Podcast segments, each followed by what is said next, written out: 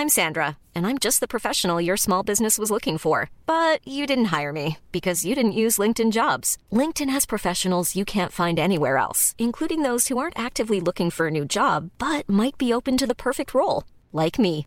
In a given month, over 70% of LinkedIn users don't visit other leading job sites. So if you're not looking on LinkedIn, you'll miss out on great candidates like Sandra. Start hiring professionals like a professional. Post your free job on linkedin.com/people today.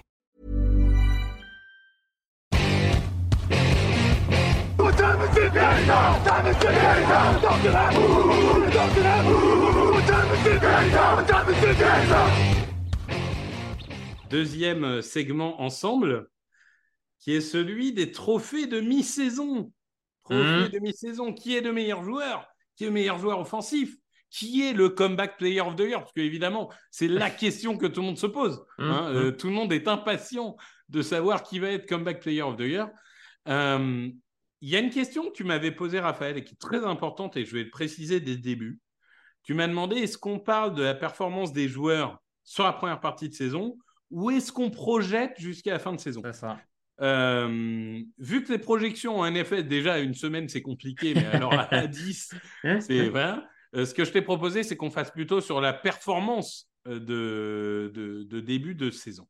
Tout à fait. On va commencer avec le trophée de MVP. Et peut-être que Alice va un peu vous choquer, mais en introduction, je tiens à vous rappeler que depuis des années maintenant, depuis Adrian Peterson, si je ne dis pas de bêtises, euh, le trophée de MVP, c'est qui est le meilleur quarterback parmi les équipes qui ont le meilleur bilan. C'est triste, mais on en est là. C'est globalement ça. Et du coup, c'est dans cette veine-là qu'on a euh, trois des quatre candidats que je vous présente qui sont des quarterbacks. Euh, Puisqu'on va avoir, euh, Camille, je crois que tu avais un, un visuel, je te laisse euh, peut-être te présenter, mais on va avoir Lamar Jackson, on va avoir un intrus, qui est- alors pardon, Patrick Mahomes. Euh, non, Patrick Mahomes, il ne n'est pas, il n'est pas dans les quatre. Aïe, aïe, Nous aïe. l'avons squeezé. Aïe, aïe, aïe. Ce n'est Hum, pas la hum. bonne liste. Je n'ai pas envoyé la liste Ah là là là updatée À, à Camille. C'est une erreur de ma part. Il y a Lamar Jackson. Il y a Christian McCaffrey, qui sera notre seul euh, non-quarterback. Il y a Jalen Hurts. Et il y a Tua Tagovailoa, qui du coup ne doit pas être dans les visuels vu qu'il a remplacé Patrick Mahomes. On vous donne un peu les coulisses comme ça. Et d'ailleurs, c'est Raphaël qui a, qui a remplacé euh, Patrick Mahomes par Tua, hein, il faut le dire. Tout à fait. Euh, écoute, Raphaël, parmi ces quatre candidats, donc euh, quel est celui qui fait vibrer ton petit cœur? Quel est le MVP de cette première moitié de saison? Alors, euh, je vais commencer de manière un peu, euh, peut-être un peu critique et, et négative, hein, mais je dois avouer que, que, euh, pour la première fois depuis peut-être un petit moment, j'ai pas un candidat MVP euh, facile, on va dire. Je Franchement, il y a, Je y quelques saisons où tu as des quarterbacks qui survolent tellement la saison régulière que au bout de la moitié de la saison, tu sais qu'ils sont, ils y vont. les, les derniers trophées de Patrick Mahomes, les derniers de Rodgers, les mecs sont tellement impériaux en milieu de saison, ils ont quasiment aucune défaite que bon bah ça y va. Ah, on nous signale qu'il y a la pub visiblement. Il y a la pub. Certains auraient la pub alors attends. Alors, je vais temporiser dans ce cas-là pendant euh, une à deux minutes pour que les gens euh, reviennent peut-être. je crois. Euh, alors, petite, petit point stat, comme ça, après, tu pourras Voilà. nous donner. voilà. Lamar Jackson, c'est 14 touchdowns pour 3 interceptions. Christian McCaffrey, c'est 944 yards pour 13 touchdowns, quand même, hein, déjà.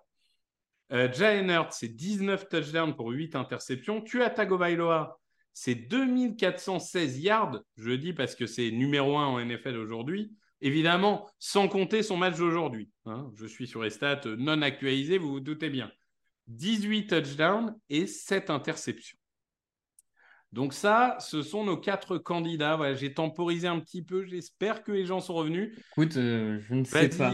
Vas-y, Raphaël, Ouais. euh, do- donne-nous ton candidat. hein. Euh, non, non, bah, du coup, juste pour revenir, comme on disait, je, cette année, j'ai pas de, hum, je vois personne qui survole la ligue et qui, qui domine totalement les débats et on se dit, ouais, bon, bah écoute, c'est, c'est évidemment lui.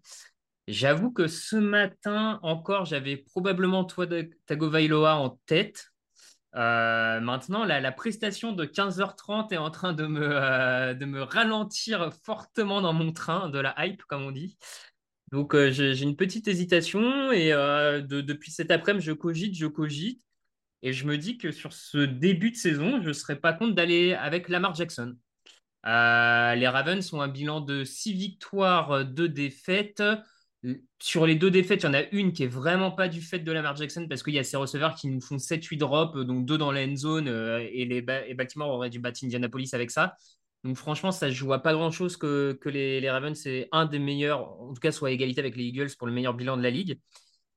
Alors oui, 9 touchdowns à la passe, ça fait peu pour un quarterback MVP, on va pas se mentir. Maintenant, il y a aussi euh, un complément au sol qui est, vraiment intéressant.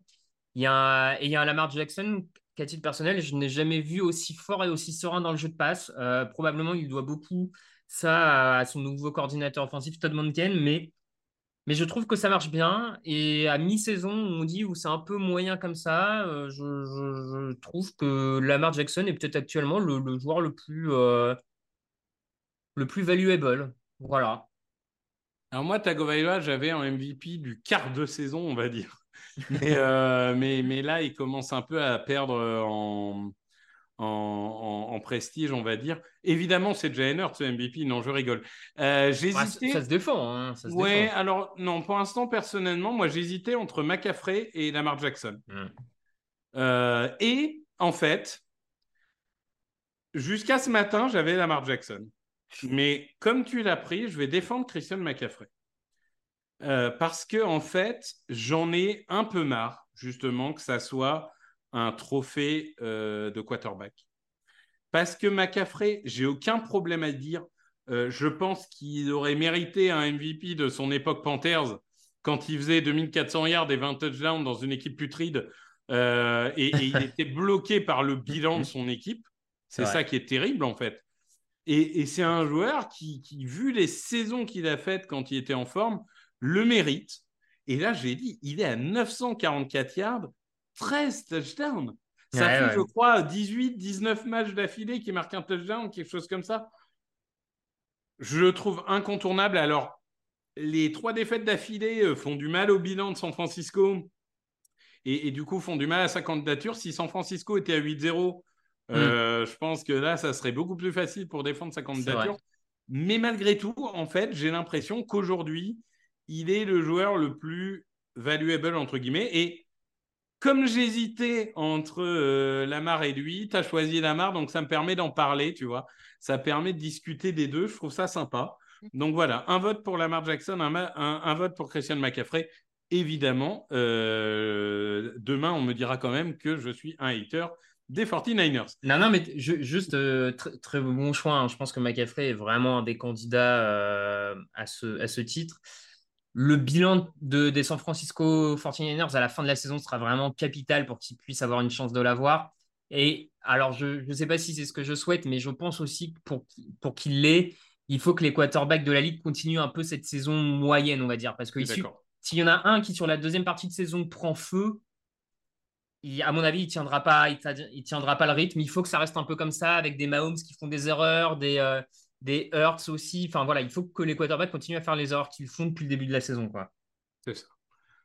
On va passer sur peut-être, enfin même sûrement d'ailleurs, le trophée le plus indécis euh, pour moi, joueur offensif de l'année. Hmm. On n'a que trois candidats parce que j'en ai pas mis quatre parce que pour moi, il y en a trois qui sont au-dessus du monde. Euh, il y a Christian McCaffrey, on vient d'en parler. Hein. Il y a Tyreek Hill avec 1028 yards et 8 touchdowns. Et il y a Edgy Brown avec 939 yards et 5 touchdowns. Edgy Brown qui est sur une excellente dynamique puisqu'il a effacé Megatron des mhm. livres de record avec 6 matchs d'affilée à 125 yards ou plus. Euh, évidemment, les stats de Tyreek Hill ne sont pas updatés avec le match d'aujourd'hui. mais pas beaucoup façon, là. ouais, j'allais dire, et je crois que ça heurte un peu ta fantaisie, si j'ai bien compris. Euh, mais, mais, de toute façon, c'est pas son meilleur match. Du coup, joueur offensif de l'année, ton candidat, ton, vainqueur, ton tout ça bah, du coup, je vais euh, sur le joueur offensif de l'année avec Christian McCaffrey parce que je lui ai pas donné le MVP et que, à mon sens, euh, depuis ce début de saison, c'était pour récompenser euh, ce trophée-là, permet de récompenser sa, son, très bon, sa très bonne début de saison. donc, je, je, vais avec McCaffrey là-dessus. Maintenant, euh, il, est tellement dominant, en fait, il apporte à la fois sur le jeu aérien, sur le jeu de course, bien entendu. Il, 13 touchdowns, c'est quand même assez impressionnant en termes vraiment de points marqués pour le coup. Et, là, pour moi, on est vraiment dans un, dans un trophée où je ne vais pas dire que c'est celui qui marque le plus de points qui compte, n'exagérons pas, mais il faut mettre des touchdowns aussi à un moment, ou en tout cas, si tu mets pas de touchdown, il faut battre un record de, de réception ou de yards gagnés en tout cas. Mais il faut, il faut un chiffre marquant. Et à date, pour moi, le plus marquant, c'est ces 13, touchdowns en, en 8 matchs. Donc euh, voilà.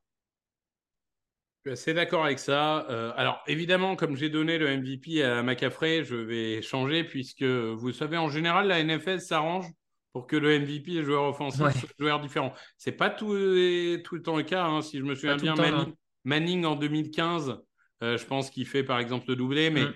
voilà, je suis parti du principe qu'on varie un peu les plaisirs. Euh, je suis parti sur Tyreek Hill. Euh, vous voyez ma petite moue euh, si vous êtes en direct, parce que bon, voilà, le personnage a quand même une antériorité qui me dérange un peu. mais sur le terrain, il est absolument dominant et il est une des raisons principales du fait que les Dolphins soient la première attaque de NFL. En fait, c'est simple.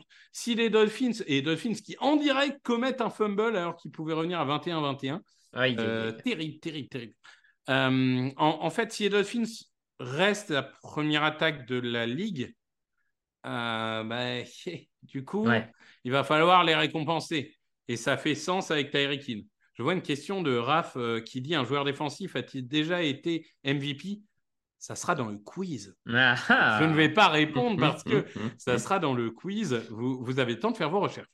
donc voilà, je pars avec Tyreek Hill qui est quand même voilà, un joueur on, sait bien, euh, absolument euh, irrattrapable lorsqu'il est comme ça, et qui est en plus une force un peu. Il, fait un peu tout aux Dolphins. Il fait des réceptions classiques, il fait des tracés profonds, il fait des passes écrans, il fait des courses, il fait des jet sweeps, enfin, il fait absolument tout. Donc, euh, pour le mm. coup, je, vais rester avec lui. Ouais, ça fait sens. Hein. comme tu dis, si, si à la fin de la saison, les Dolphins ont la meilleure attaque, c'est quasi sûr qu'un de leurs joueurs récupérera ce trophée de, joueur offensif de l'année. Je suis assez d'accord là-dessus. Euh. Mais Edgy Brown peut, le dépasser. Hein. Franchement, c'est encore serré entre les deux.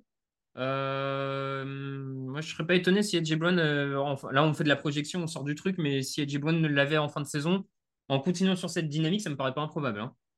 Non, je suis assez d'accord avec ça. joueur défensif de l'année, là encore, un beau débat.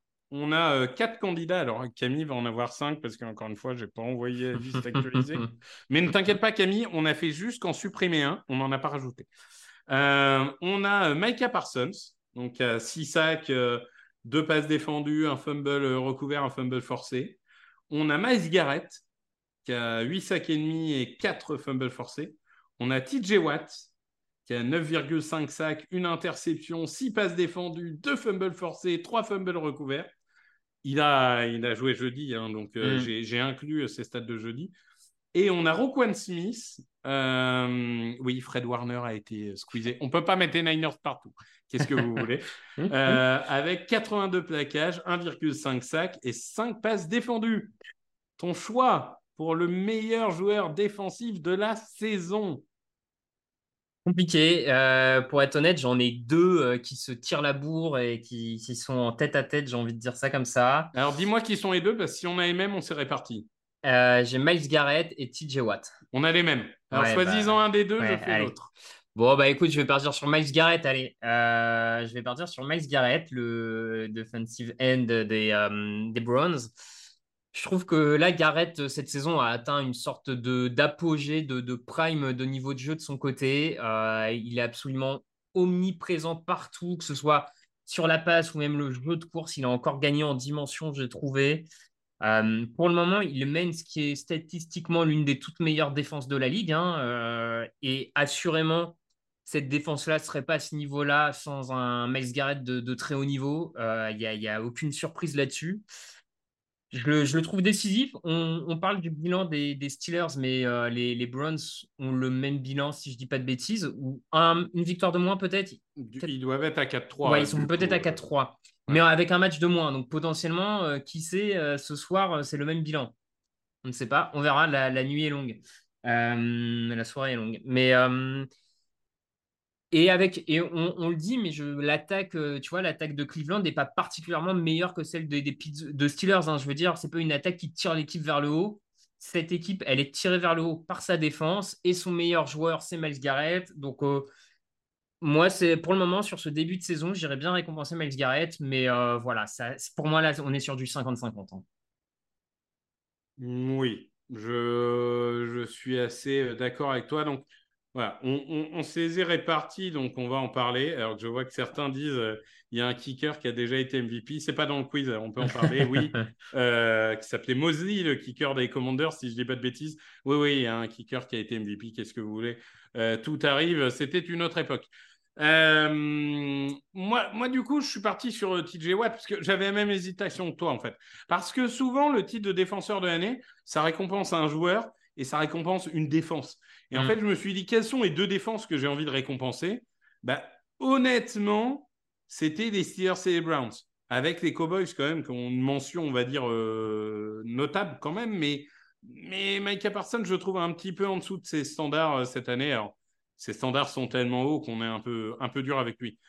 mais, mais je trouve que je ne sais pas ce qu'il faut. Je, je répète la ligne de stade de TJ Watt, hein, quand même. 9,5 sacs, une interception, 6 mhm. passes défendues, 2 fumbles forcés, 3 fumbles recouverts. un moment, mais qu'est-ce qu'il peut faire de plus quoi? Enfin, c'est, c'est juste incroyable et, je trouve qu'on a les deux joueurs les plus dominants des deux défenses les plus dominantes. Et du coup, à partir de ce moment-là, euh, c'est vrai que c'est un duel à deux. Je vais partir sur Watt qui réaliserait du coup le doublé. Euh, ce qui est toujours moins bien que son frère. Mais on rappelle que JJ Watt, sans blessure, euh, il en mmh. a 6 ou 7. Hein. C'est le Tom Brady des défenseurs de l'année, sans blessure, mais bon, ça c'est autre chose. Euh, mais, mais voilà, c'est en tout cas, en tout cas les, les deux joueurs qui, qui sont au-dessus du lot. Là-dessus, pas trop de débat. Ouais. On va passer aux joueurs offensifs. Alors, joueurs offensifs, on a quatre candidats. Là, Rookie offensif, tu veux dire? Oui, pardon. Rookie offensif. Excusez-moi. Excusez-moi, j'en perds mes mots. Offensive Rookie of the Year. Euh, on commence avec CJ Stroud. Euh, donc 1800 yards, 9 touchdowns, une interception. On relance avec un Puka Nakua, évidemment. 799 yards et 2 touchdowns. Un Jamir Gibbs qui est enfin sorti de sa boîte avec 564 yards et 2 touchdowns. Et un Jordan Addison qui, euh, lui, bah, monte en puissance avec l'absence de Justin Jefferson, hein, évidemment. 484 yards et 7 touchdowns. Écoute, il n'y a pas de mauvais candidat. Donc, euh, c'est vrai. Euh, je, pense savoir vers qui tu vas te tourner. mais, mais, du coup, dis-nous, quel a été ton choix? Ah, pas, pas une grande surprise, je pense, mais moi, pour le moment, je vais sur CJ Stroud, le, le quarterback des, des Texans. Je, trouve, euh, alors déjà, son, niveau personnel euh, est plutôt plaisant pour un quarterback rookie. Il n'y a pas encore de grands matchs explosifs dans le domaine aérien. Il lui manque peut-être encore cette prestation un peu euh, feu d'artifice, on va dire, hein, qui ferait vraiment, qui marquerait les esprits. Mais globalement, ça fait aussi longtemps qu'on n'avait pas vu, je trouve, un quarterback rookie globalement aussi propre, très peu d'erreurs. un niveau de concentration assez élevé, je, trouve, hein, une gestion de la poche vraiment intéressante et de, bonne facture pour, euh, pour un joueur de, de, son niveau-là. Donc j'aimerais bien le récompenser parce qu'en plus, je trouve que les Texans sont bien moins mauvais que ce qu'on pouvait imaginer. Et il en est clairement pas. Euh, alors, il y a sans aucun doute son coaching staff, mais je pense que lui a aussi sa part là-dedans, euh, dans, ce niveau global du côté des Texans, sachant qu'il n'est pas aidé par son jeu au sol cette saison, qu'il a quand même une, une escouade de receveurs qui n'est pas de tout premier plan. Hein, parce que je veux dire, si si tu lui mettais un Tyreek Hill, je pense qu'il aurait quelques yards en plus et quelques touchdowns en plus lancés. Donc voilà, j'aimerais bien récompenser CJ Stroud là-dessus euh, pour ce point de vue, pour ce côté personnel.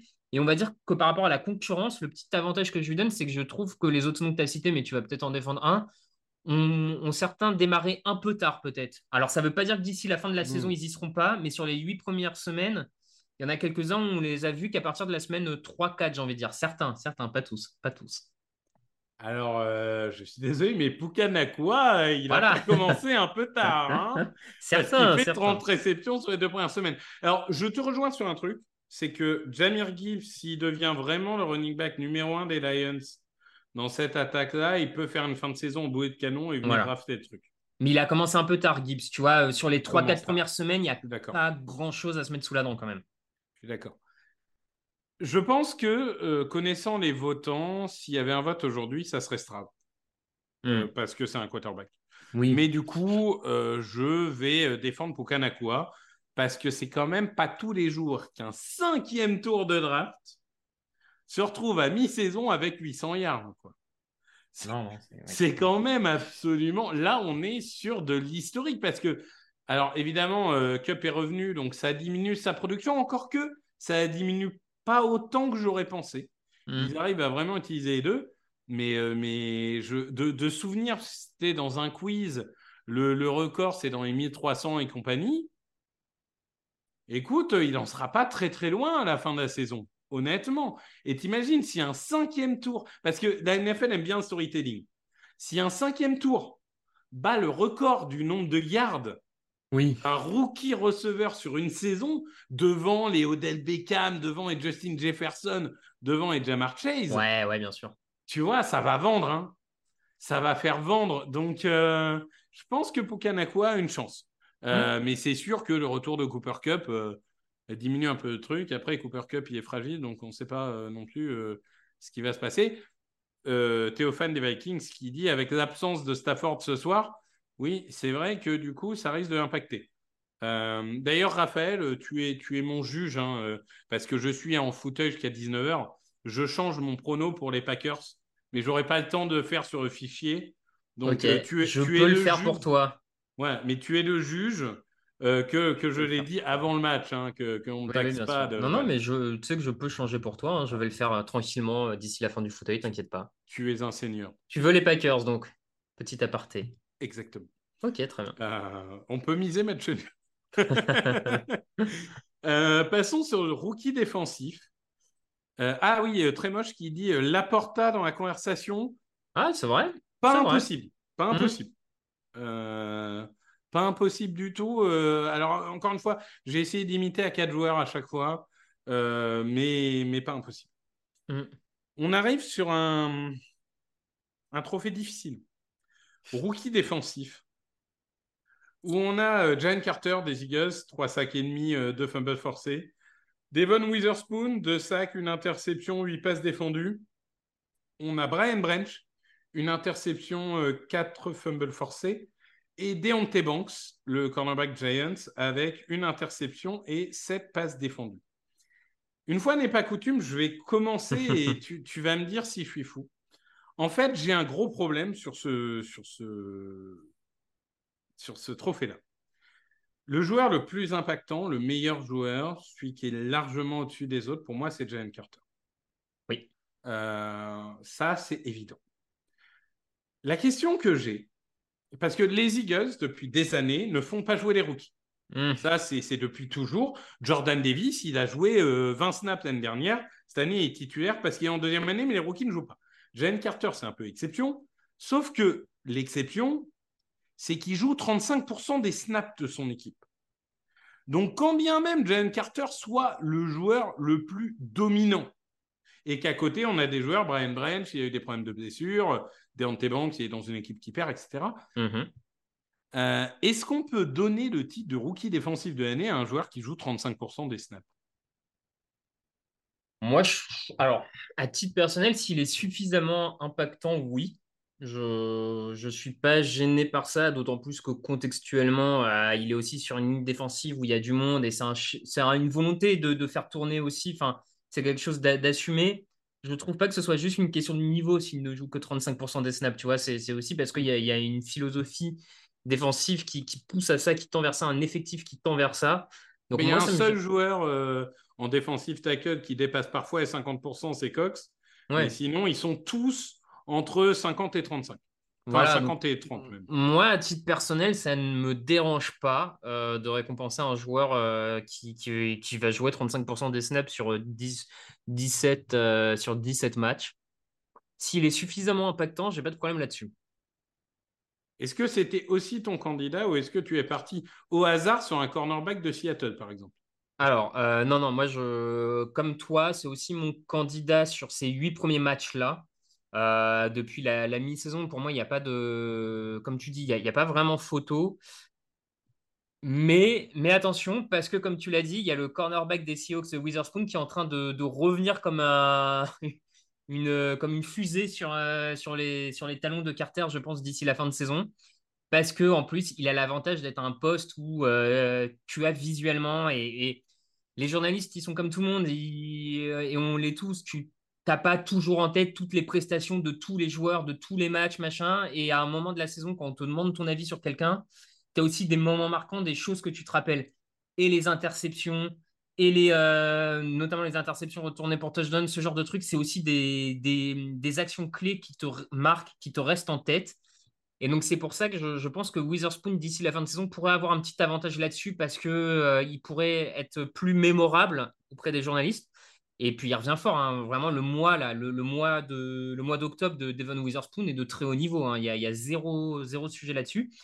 Mais, mais euh, encore une fois, si je donne l'avantage à Carter, c'est que pour moi, Carter, il est bon depuis septembre. Witherspoon n'est bon par la force des choses, mais pour moi que depuis octobre. Donc, euh, Carter a encore un peu d'avance. Mais attention, parce que l'avance fond.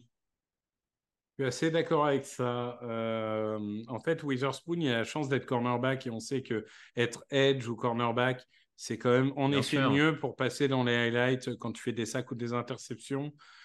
Je, je pense que Carter, il va lui falloir à un moment un match signature. Tu par exemple, ce soir, il fait deux sacs et demi contre les Cowboys, tu vois, un truc euh, vraiment qui. S'il n'a pas ce match signature, on verra. C'est vrai que Witherspoon, bon, voilà, il a, il a loupé le premier match sur blessure, il, monte en puissance, etc. Donc ça va être intéressant à suivre. Coach de l'année, là encore, j'ai savonné à planche de Camille parce qu'on a revu la liste. Euh, encore mes excuses à Camille, je t'ai persuadé de t'avoir envoyé à V2. Euh, erreur de débutant. On a quatre candidats. On a Nick Siriani des Philadelphia Eagles. On a Mike McDaniel des Dolphins et qui a remplacé Pete Carroll. Désolé Pete, on t'adore. On a Dan Campbell des, Lions et on a euh, John Harbaugh des Ravens.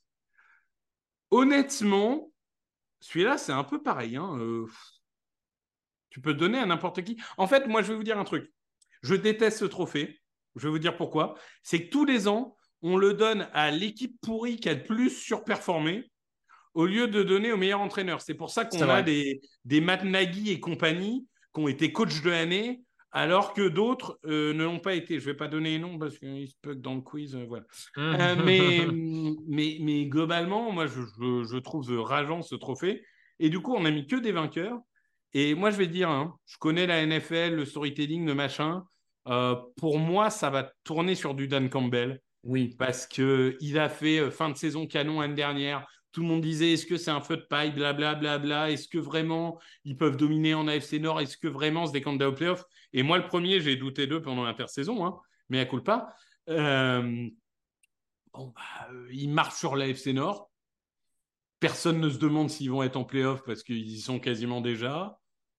Ils sont cohérents, ils sont bien coachés, euh, la défense se développe, les jeunes se développent.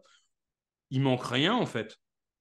Ouais, euh, écoute, 100% euh, d'accord avec toi là-dessus. Souvent, comme tu dis, on récompense plus une année finalement un peu surprise, un peu exceptionnelle, euh, en, donnant le crédit au coach. Alors que des fois, finalement, l'histoire derrière va montrer que c'est peut-être plus crédit à certains joueurs qui ont fait une superbe saison qu'à un coach. Tu l'as dit, Matt Nagy, par exemple.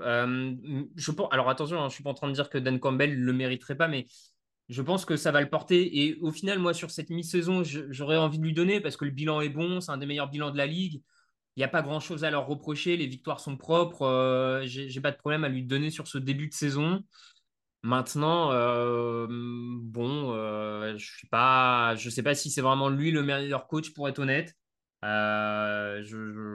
Voilà, c'est un peu comme toi. Je pense que pour le moment, il serait si la saison s'arrêtait là, il serait donné à Dan Campbell. Mais est-ce que est-ce qu'il le mérite vraiment plus que d'autres qu'on a cités? J'en suis pas sûr, clairement.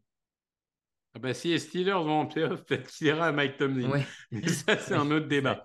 Euh, à Détroit, c'est Ben Johnson qui fait tout. Je suis pas loin d'être d'accord offensivement, mais ça, c'est un autre débat. C'est, c'est pas la même chose de, de, de voir mener un groupe et mener oui, oui. les coordinateurs. voilà. c'est pour ça qu'il y a des coordinateurs qui sont des mauvais head coach, des bons head coach qui sont des mauvais coordinateurs, etc. C'est pas le même métier.